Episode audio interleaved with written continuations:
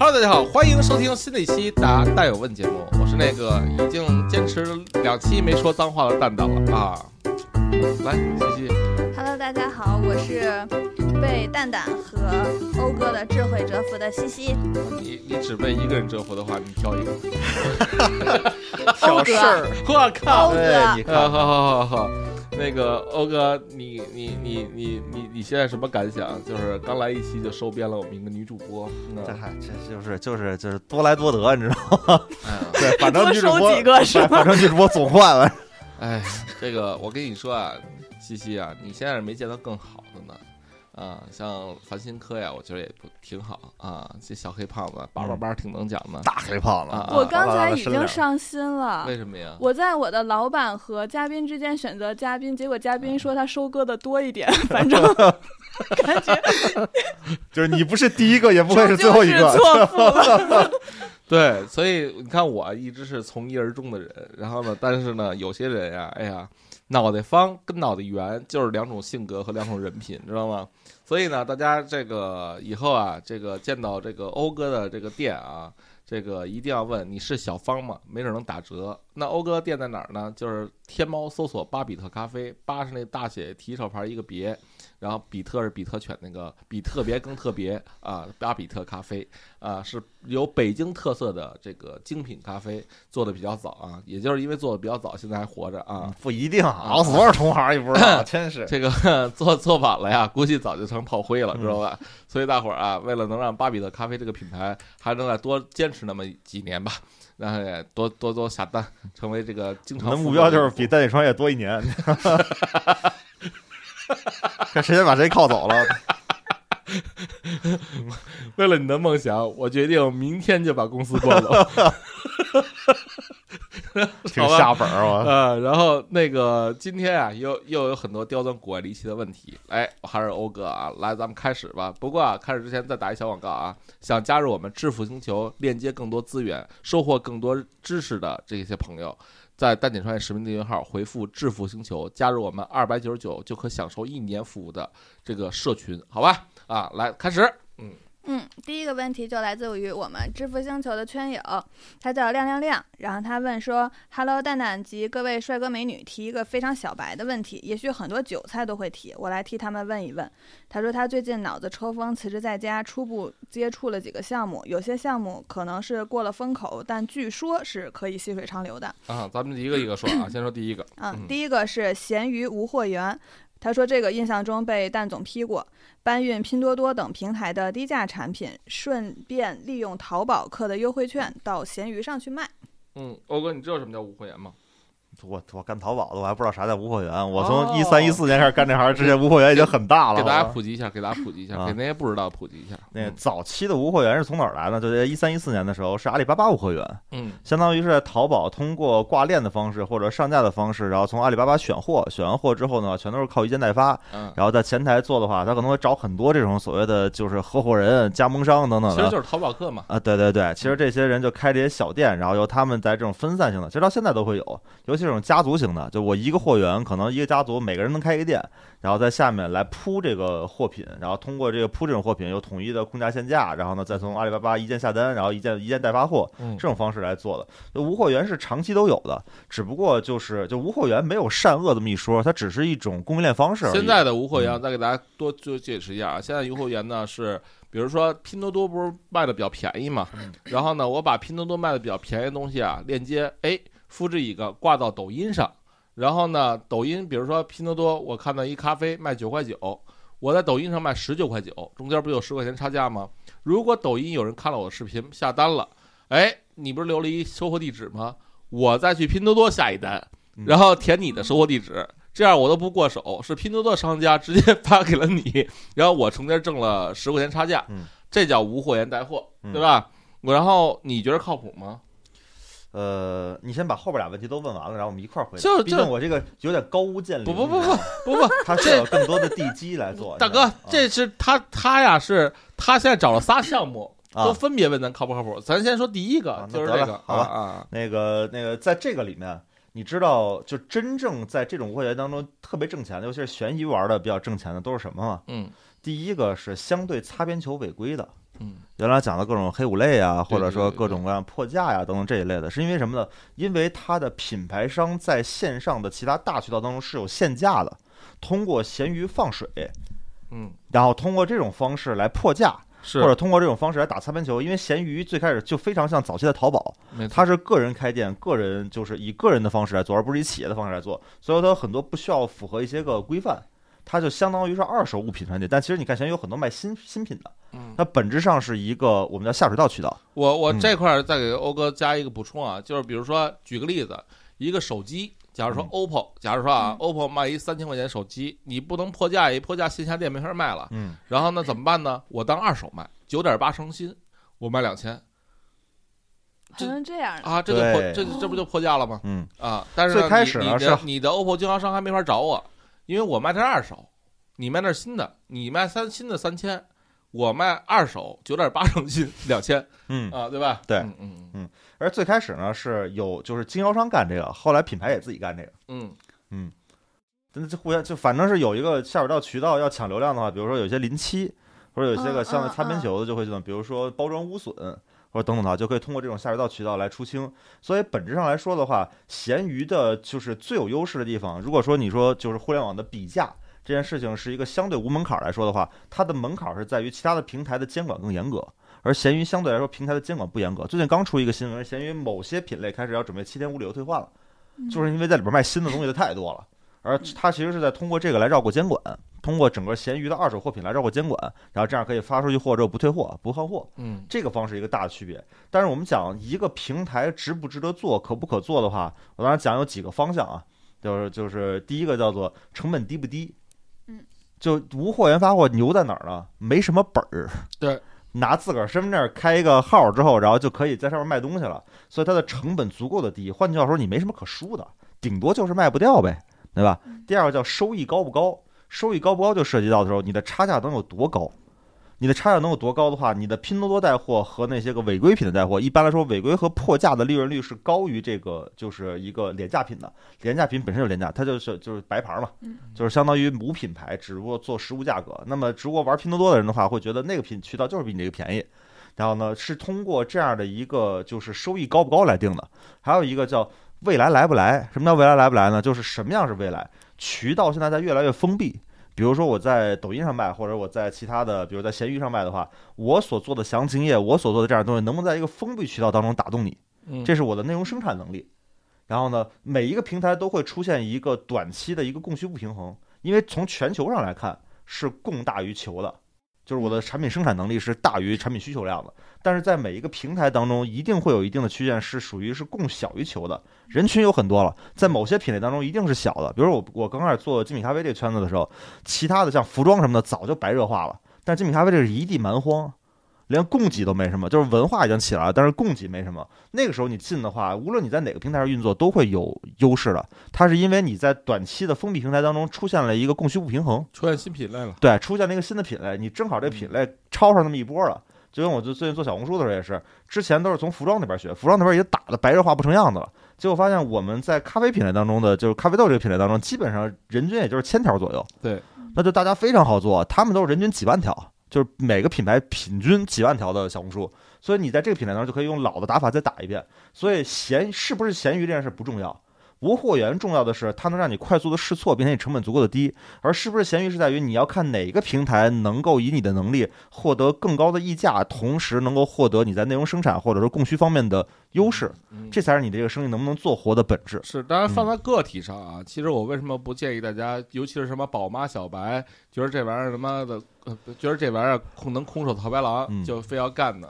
是因为啊，你能看到这事儿空手套白狼，别人也能看到这个事儿空手套白狼，大家都空手套白狼的话，狼就那么多，你知道吧？然后他其实就换句话说，你你找的那些供应链，在别人看来可能都不叫供应链。啊，对，他的信息差呀，其实以前是能挣，但是现在没什么信息差，都是嗯公开透明的。嗯而信息差会被弥补的很快。啊，然嗯后而，再来说呢，就是说谁能干这个事儿呢？你看以前的淘客都是什么呀？后来淘客都转成什么大微商头子了呃，淘宝好多干私域了啊，转私域了。转转私域什么的，嗯转团长什么的嗯。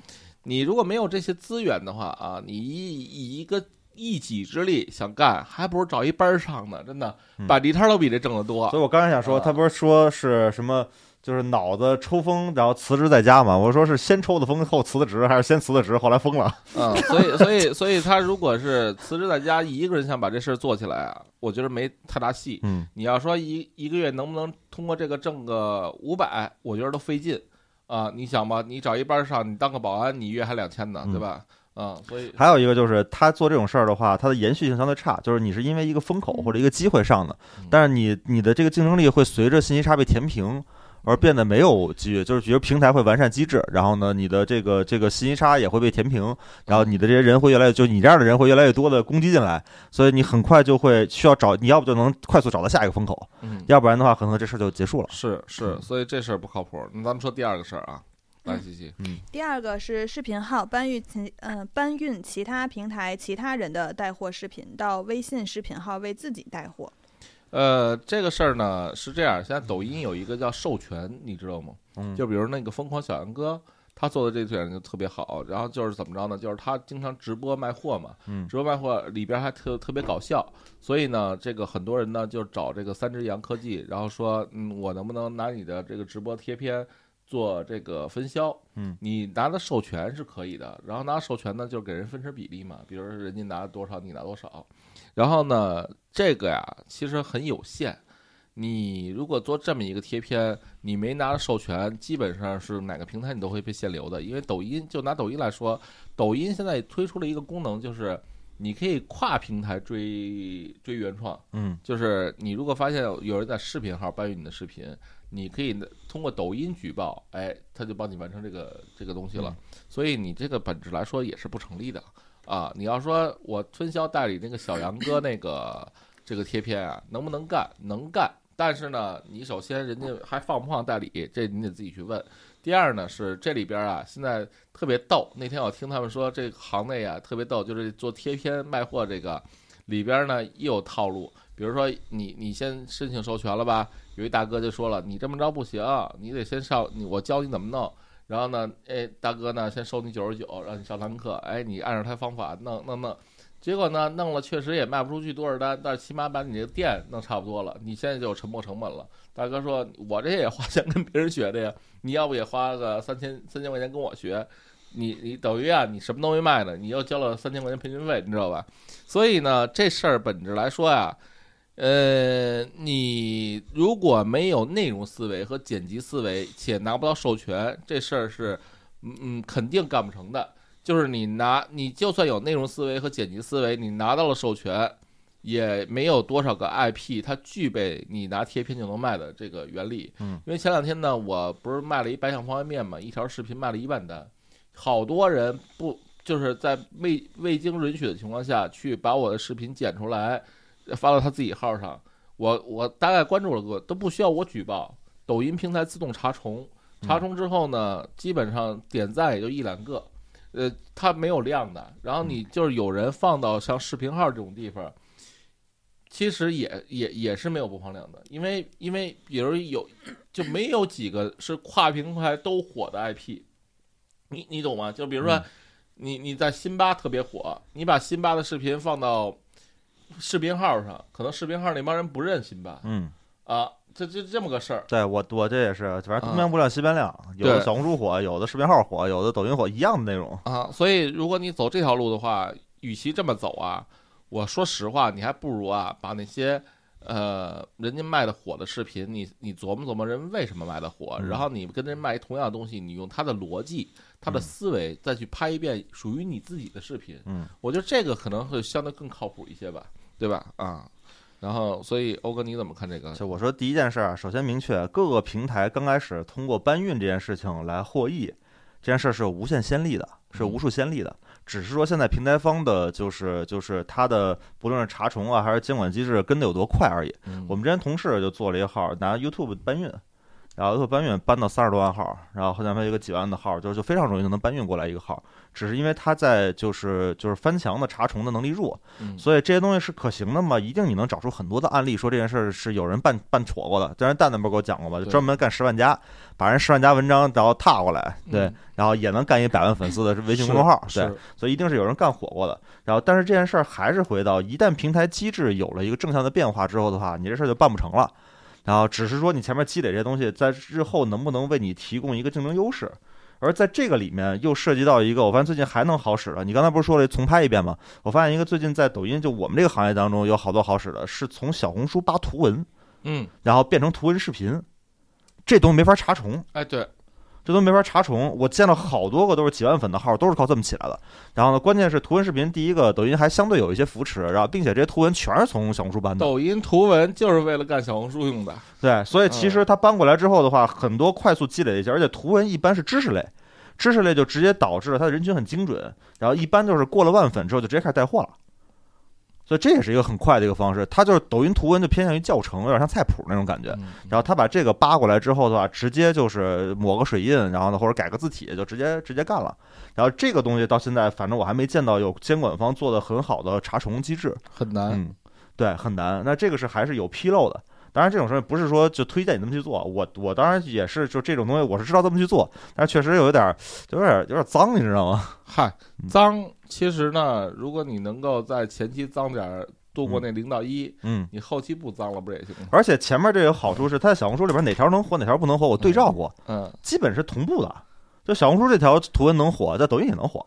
是，嗯所以所以你看我们那漫画号在小红书表现的还行，嗯然后在视频号就相对一般，嗯，所以它其实那个你要是真想搬运的话啊，你可以参考欧哥这个套路，但是我觉得这个套路也是短期红利，不是长嗯期。就图文搬运嘛。对对啊，不是图文搬运的问题题是在于它跟视频查重来说，它不大容易查重。是，嗯，然后你哪怕镜像一下嘛，对吧？啊，然后呢，所以这事儿呢，你要非得干，就是按欧哥说那个小红书那个干法。第三个事儿吧，嗯嗯第三个是淘宝虚拟，呃，在淘宝卖各种二手课程，而且最好不是大的 IP 的课程。哎，欧哥，你知道这是干嘛的吗？嗯，就是盗版课嘛。啊，嗯就是比如说别人一个三九八零的课，压他们弄一九块九是，啊，必这我必须得带带个脏字儿了嗯啊，然后太孙子了。但是呢，我跟你说，你这么搞啊，首先你是有法律风险的，嗯，这个我觉得它是最大的问题。对，有著作权，有知识产权。啊，人要真是毛死了弄你，嗯你这这不都不是赔钱的事儿呃，了不弄你，主要是因为你不配。啊，这嗯可能是坐牢的事儿。嗯，所以呢，我其实觉着大家呀，刀尖上舔血可以，但是你别，别把自己舔进去。你就是就是你你你别犯太大的事儿，把舌头拉分叉了。因为因为舔舔因为这个事儿呢，抖音上其实确实有很多人干，就是在评论区留言九块九，全部全网课都有。对，这个东西啊，其实你说有人管没人管呢？是现在为什么没人弄你？是因为你的体量还不大。嗯你体量足够大的时候又得赔钱，你赔不了就坐牢呗。嗯所以我觉得这事儿咱最好别沾了。而且呢，其实你你想，你卖一百份九块九才是多少钱？才是九百九。嗯，九百九，你还你你相当于操着卖白粉的心，干着卖白菜的事儿啊，嗯你何必呢？对吧？所以呢，就是这个事儿啊，我其实觉着呀，你换一个思路，你换一个思路，您要真整了好多九块九的课。你换一个什么思路呢？我教你一脏点儿的啊，虽然还是违法乱纪的，但是确实脏点儿。就是你把这课你都不卖九块九，你免费送，你拉一五百人群，你拉一一千人群，然后干嘛呢？然后你你然后你干你第一个事儿，淘宝无货源带货，你你这不成立了吗？嗯嗯对吧？是这逻辑吧？嗯，啊，你你这都是吸引了一帮占便宜的人来了，然后你卖他们拼多多卖二百块钱的电视，完了，对吧？其实流量这不就是流量吗？这本质来说就是说，你通过干第三个事儿获取了流量，然后干第一个事儿转化这波流量，不是完事儿了吗？这关键是这仨没有一个是走正道的。啊，就是没有一个是其实能够我们比较克制，就是因为这教的都不是很不是很正这个事儿。就不是他，他其实啊，他没有，他可能这哥们儿提问这哥们儿啊，他没有自己的核心本事和竞争力，他就是想这这仨事儿比较火，哪个事儿他更靠谱一些，他想嗯征求一个意见。嗯说白了啊，我觉得你最靠谱的就是通过第三件事获取流量，然后干第一件事儿。是这意思吧？啊，也可以都干。啊啊，也可以都干啊，但是呢，反正就是这么个事儿，嗯对吧？没没别的出路。但是我要说的是什么？我要说的是，您您想想啊，您这三件事儿都是短期风口或者红小红利对对型的，你这事儿折腾了两年，我我不知道你多大啊，咱假如说你今年二十八岁，你这事儿折腾两年变三十了，你这两年哎，看似挣了两几万块钱吧，嗯，你也挣不了多少钱，这事儿嗯真不挣不了多少钱嗯，你挣了几万块钱，这在黑产里边都属于一个小黑产。啊，你说你你图什么呢？你耽误的可是两年的时光啊，对吧？最后呢，两年之后你还是在寻找两年之后的新的机会、新的嗯风口是什么？你还是没有沉淀和积累嗯啊！你你你说你在干嘛呢？对吧？所以我觉得人的成长应该是做那种一二三四五六七八，就是他有积累的成长，而不是有一复利，一二三零一二三零嗯一二三零，那这干嘛呢？对吧？哎嗯但是两位是大佬啊，我问个小白的问题不是不是大佬啊，只有一位是大佬，欧哥欧哥。别闹别闹。啊 我想问个小白的问题，就是比如说第二个视频号的这个，嗯因为我以前在出版圈儿，好像应该就是有一个视频号叫全球商业评论还是全球商业认知，它其实就是欧哥刚才之前说的，搬运的是 YouTube 呀或者是什么，因为它都是呃。那个贝佐斯嗯或者是马斯克，就这一类的名人演讲，然后他做成这个视频号。然后呢，我观测他啊，就是你们老说短期，但是我观测他，他至少火了两年，嗯而且他通过这个东西，他视频号全部都是十万加的那个点赞，然后这样就会吸引到，比如说像出版机构就会找他带货，嗯然后会给他去。口才三绝，倒也不至于，然后就会跟他呃做一些什么赠书合作等等吧。嗯然后呢，其实我想说的是，是不是很多人就是你们是已经成功了，然后你们就就 OK 了，但是很多人就是从零到一的这个过程，他其实就必须得需要脏钱，然后呃，不是，是这样，就是刚才说这视频号搬运呀，那个红利过了，嗯那个红利过了。你比如说，你三年前干这事儿，你只能干到百万粉丝的，然后嗯你再去洗白白，然后你你你通过你你想啊，你搬了三年内容，你还不会自己做点内容啊啊啊，是吧不，对对对，他关键是你这是等的政策什么时候来，啊？这个事儿是有风险的。就是就跟就我们之前同事做那个号的时候，就会有，就他有些号是会被查重的，唰啦就限流了。嗯但是你就是赌的，我搬十条视频里边有两条能不被限流，嗯然后又是天然的好内容，就会天然的获取到更好的资源。那其实是它的查重精度的问题。对，所以那个嗯红利没了。但是欧哥说那个就是把小红书的图文嗯搬到抖音上，这个还有点红利。对因为啊这个东西的发展不由你来决定，而是由你的，比如说突然有一天不能翻墙了，嗯，对，比如突然有一天它的查重技术突飞猛进嗯，可以做做那个就是海外查重了，然后或者说版权方过来找你了，这些都是就是它是一个政策的间隙。嗯所以说时机很重要。比如说嗯你现在再重新做一公众号，其实就有点费劲。嗯啊，但是呢，你你比如说你一九年那会儿咱们做抖音，你说一九年那会儿起了多少个账号？那不是都是做一个起一个？但是你说现在咱们起一账号多费劲？嗯，这这这就是一个红利的问题，风口的问题。他这个风口已经错过了你刚才说那个风口了，他只能找这个，比如说嗯，呃，抖音图文那个风口，嗯但是那个风口也不会持续多久。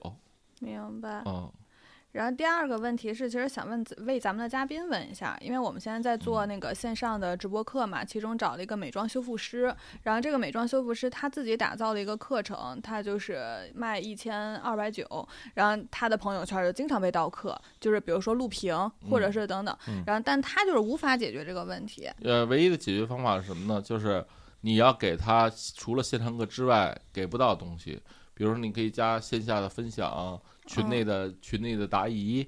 因因为你你看啊，你九块九买了一课，你只能听那种就是原来这是原理是什么呀？原来小时候咱们不是都有那种盗版光盘看电影吗？嗯，我操，就看着看着中间还起了一人上厕所去了，我操，嗯一阴影过去了，对吧？对。然后呢，音质还特差枪版的啊，枪版，音质还特差。然后呢，那个也有人买，对吧？那个买他他丧失了什么？他虽然花了低价，但是他丧失的是边上搂一妹子，享受高杜比级音响的那种环境，对不对？啊，所以你看，这就是区别嘛。嗯那你看他两千两千多，他不应该把这个事儿，不应该把这个课的核心变成一个我有十五节课还是三十节课，它的核心应该是你花了这个钱之后，哎，除了这个课程啊，我还有一个答疑群，你可以在答疑群里随时问我问题，这是不是是你买九块九的得不到的嗯啊？然后除了这个呢，咱们还可以有线下交流会，这个也是做不到的吧？然后呢，你再说啊，我现在跟几个这个美容机构合作，这个所有买了课的朋友，咱们可以就近啊，找一些美容院做一些体验，你帮着美容院发优惠券，美容院还开心呢，对吧？然后，那你你你干嘛不给人发当成你的群内福利呢？这些东西都是九块九你买不着的呀，嗯对吧？那你就在想你怎么累加这个东西，让让它除了是一个课程之外，它还有更多的附加价值。当这附加价值达到一定程度的时候，哎，大家就觉得我其实想要那个捆绑包。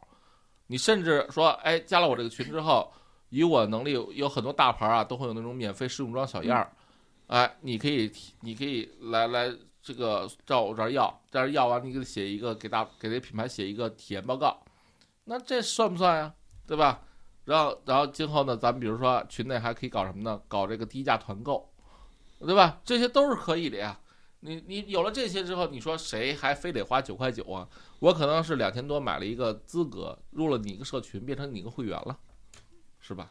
啊明白了。啊啊！好对，那行，我们来下一个问题吧。啊，下一个问题，嗯，下一个问题是，蛋总好，我现在做的行业有点迷茫，我是做红木家具的，有工厂，也有自己的直营店。那现在经济很低迷，这两年出现亏损，能给点见解和建议吗？还有就是，这有点大了，中国经济 什么时候能好起来这？个是这样啊，就是其实我我不知道你回答建议，我回答中国经济什么时候能好起来？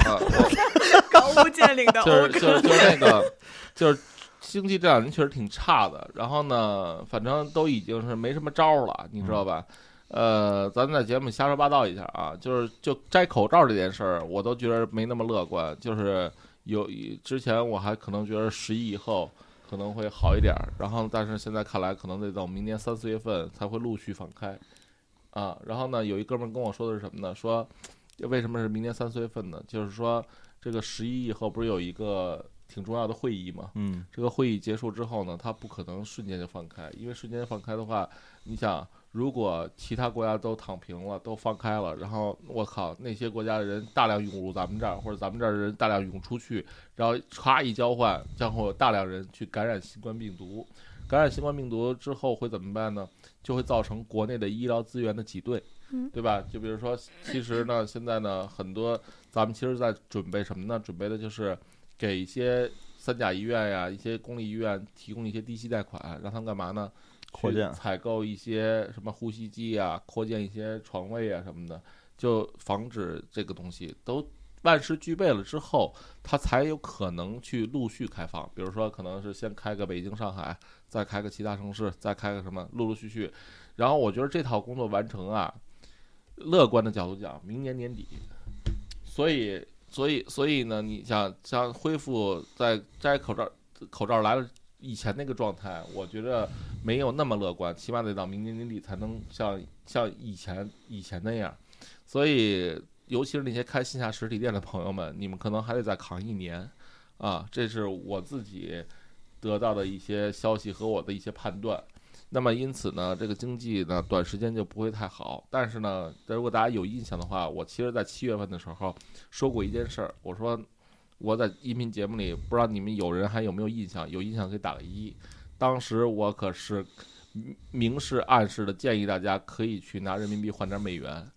我不知道有多少人听我的哎，上回也是我也是跟我啊，是啊，是这也是跟我录的。啊，操，欧哥，嗯你当时要听我的换了，嗯，资产涨了百分之三到五十啊。别闹了，啊我们我有更大的杠杆儿，啊，好吧，对吧？是吧？我我说的是不是？因为我们我们三分之二的货是进口，啊所以基本都是美金结算，所以我只需要买原材料，就提前啊购进原材料，就相当于是换汇了。对啊，所以所以你看，当时我可在节目里语重心长的说了吧，啊，然后我不知道有多少人听我的啊，所以别老说我只会抖音，我这个其实关注了一些国际形势啊。呃，那那因此呢，其实咱们要做最坏的打算，就是现在，比如说你做红木家具的，我一直在说呀，就是今年，包括明年最好的打算是什么呢？还是那个词儿，就是降本增效。嗯，就是增效啊，咱先别说你能增多少，先把本儿降下来，我觉得很重要。就是现在是一什么情况呢？各个行业都在裁员，我都有心去沈阳开一分公司了。你知道为什么吗？就比如说拿画画姑娘好看，不是拿画画这件事儿来说啊，就是我们不是这个我把漫画业务独立出来了吗？嗯那天我们就在聊，就是画画，你看北京呃，搬家吧，北京的一个后期嗯，呃一万起工资，然后呢沈阳一个后期三千，三千，嗯，也就是说北京一个后期能在沈阳雇三三个后期，一个画手呢，北京一个画手也是一万起，那那那那那沈阳呢？你知道那边啊，一个画师也是三千啊，那你想想，咱就不说这个成本问题啊，咱就说这个我如果想做三个号在北京。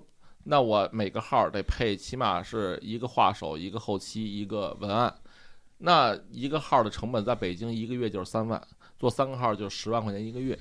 但是在沈阳呢，做三个号三万，对对吧？对啊，所以所以那你干嘛不把这个这个东西搬到沈阳呢？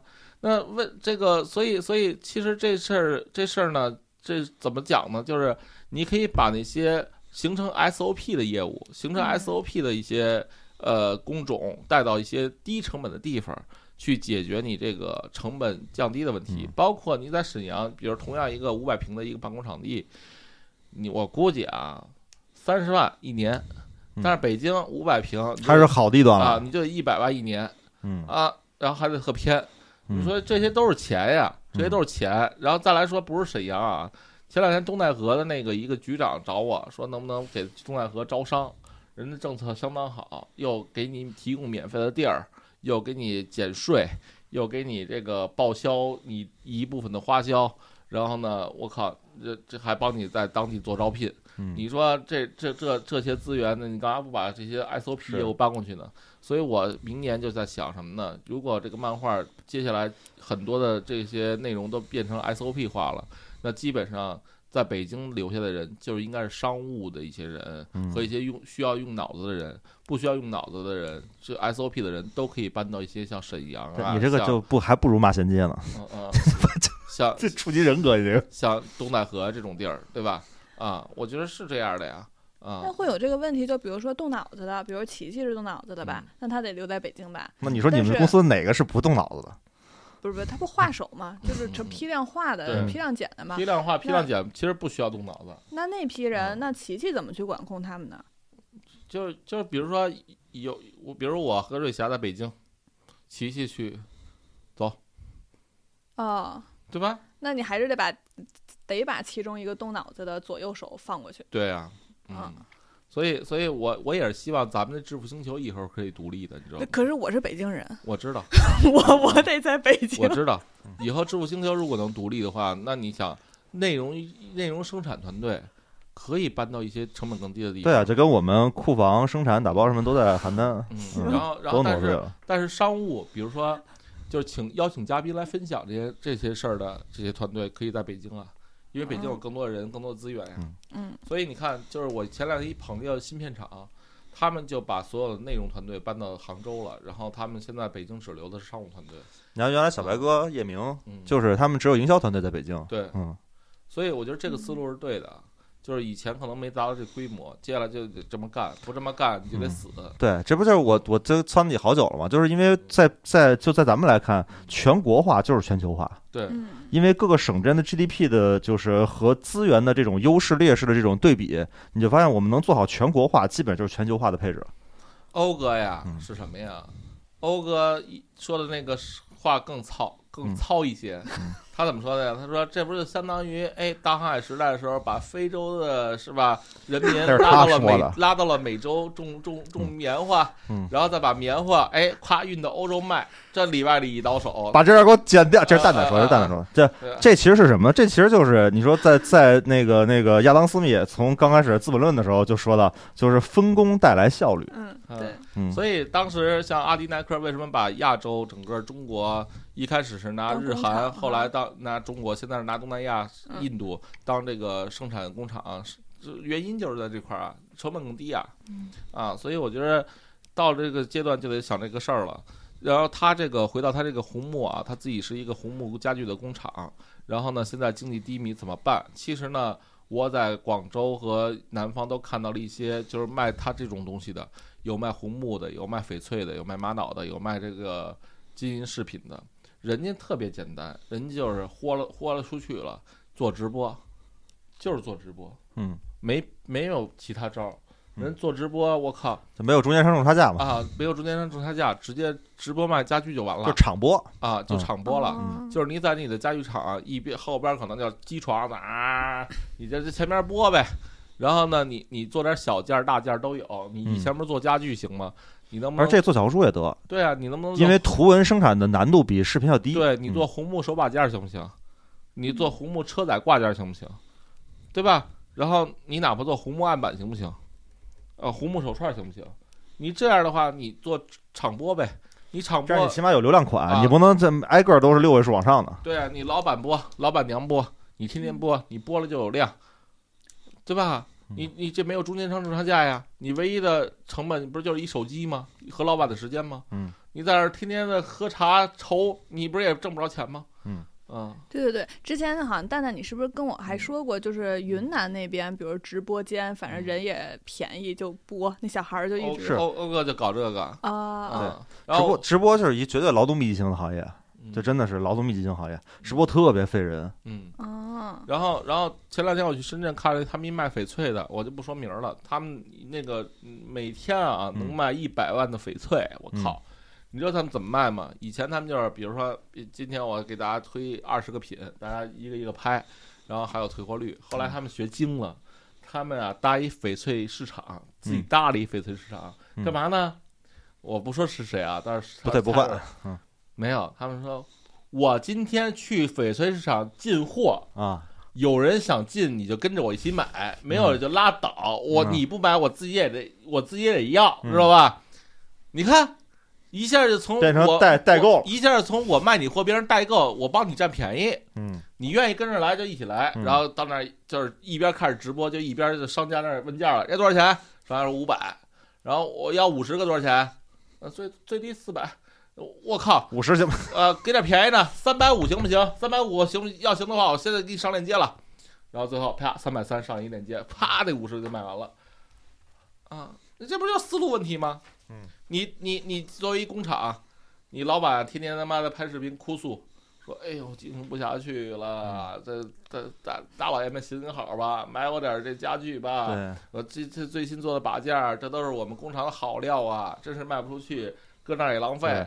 然后你看我们这七七七十多岁的老工匠，对吧？啊从四岁开始就就练这个了，对吧？啊，对吧？然后做其实做红木家具那过程天然适合拍抖音，为什么呀？它解压呀。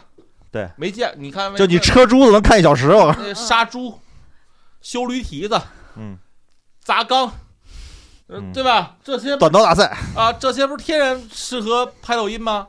那你这个在机床上，你你这个就是给这个家具上油，嗯然后那个车床炸，然后爆错，嗯这些都适合拍抖音啊。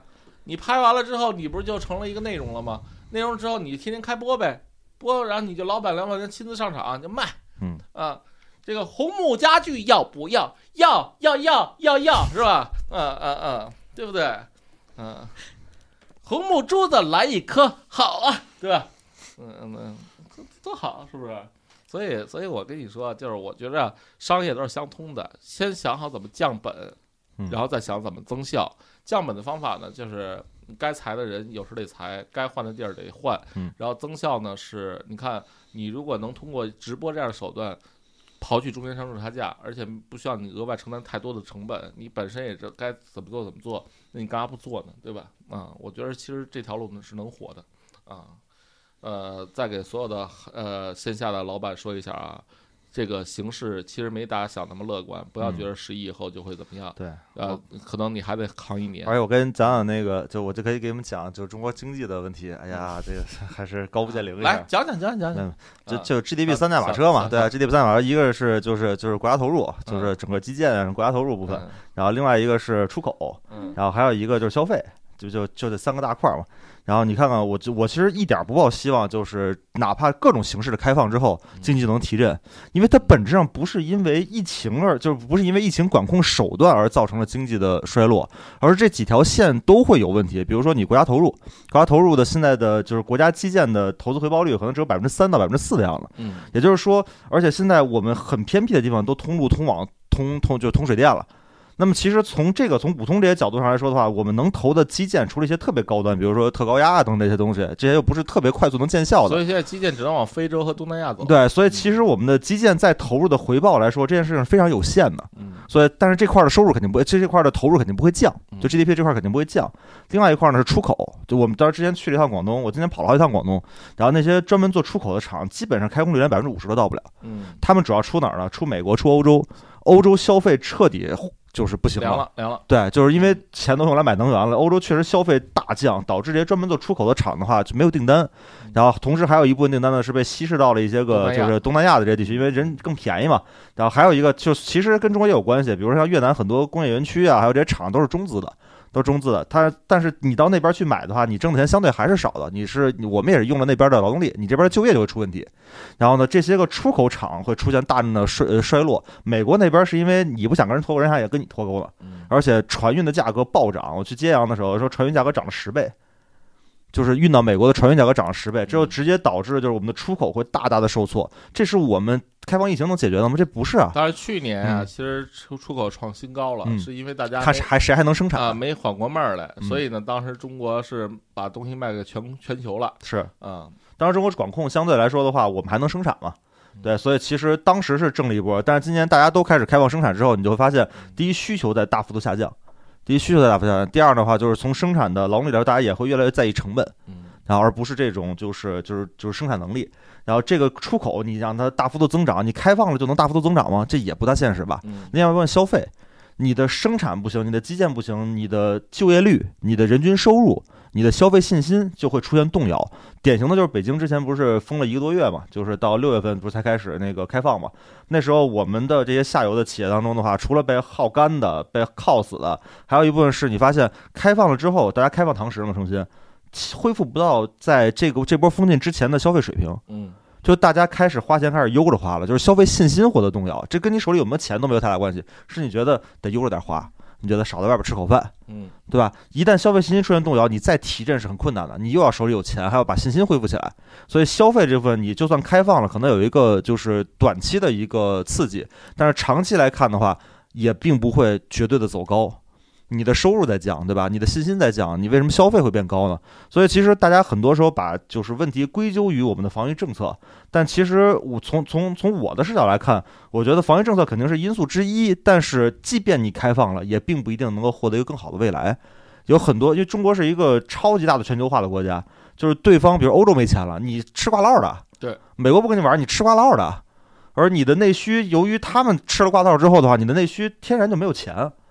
所以就是，即便开放了，也不会就是在短期当中就能走出一个低迷。你的全世界都好，大家才能都好。就它真的是一个大家好才能真的好的一个结构，嗯，那就更晚了，嗯，就不是那就更晚了。就是就是离岸干一仗。嗯，嗯就你你想想，就是这么一个情况，你说为啥会说开放了就能好呢？我们开放了之后，对于我们来说，顶多就是我们的就是可能报关手续能快一些啊，然后以及我们出差的时候能够少封禁几天。我今天去去趟哪儿回来七天，去趟哪儿回来七天，嗯少一些这部分成本。但是真正的大的盘子的提振这件事情，其实短期来看，我觉得没有什么特别好的。呃，对，但是现在特像那个鸦片战争时候的中国，为什么呢？因为就是全球去年的白银都流到了中国，中国也不买别人的东西，嗯 然后导致 操都是顺差，嗯 然后呢，所以呢，大伙儿也烦呀，是吧？嗯那那你说这开放了之后，不是还是这种局面吗？嗯所以中国本身能解决内需的问题，所以这个新能源车再发展起来的话，连对石油的依赖都能够摆脱一点儿。嗯，那你说这可咋整啊？这个，所以这个经济啊，但这都是相对长期的，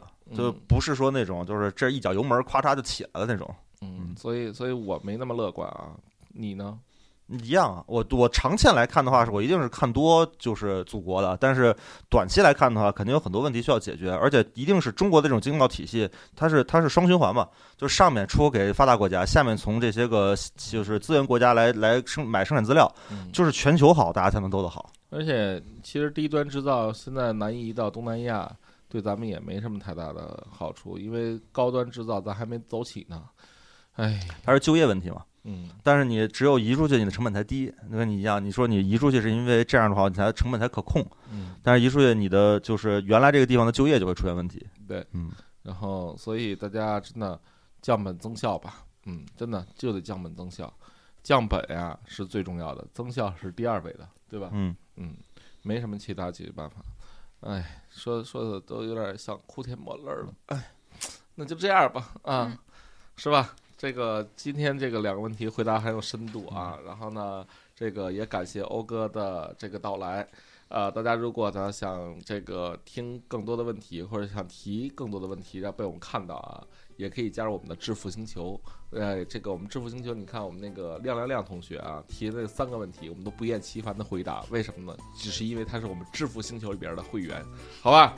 致富星球呢也不贵，一年二百九十九，但是能让你看到很多有意思的赚钱的项目买卖，同时呢还能给你介绍很多赚过钱的大神。再有呢就是，呃，还有很多的赚钱的资料可以让你免费下载。啊，二百九十九，真心不贵，来吧，加入吧，搜索“蛋点创业”的这个订阅号，回复“致富星球”就加入了。啊，那今天就这样，最后说一句我们的 slogan，结束本期的大带有问，用我们的弯路为你铺路，大姐创业，下期再再战，拜拜。拜。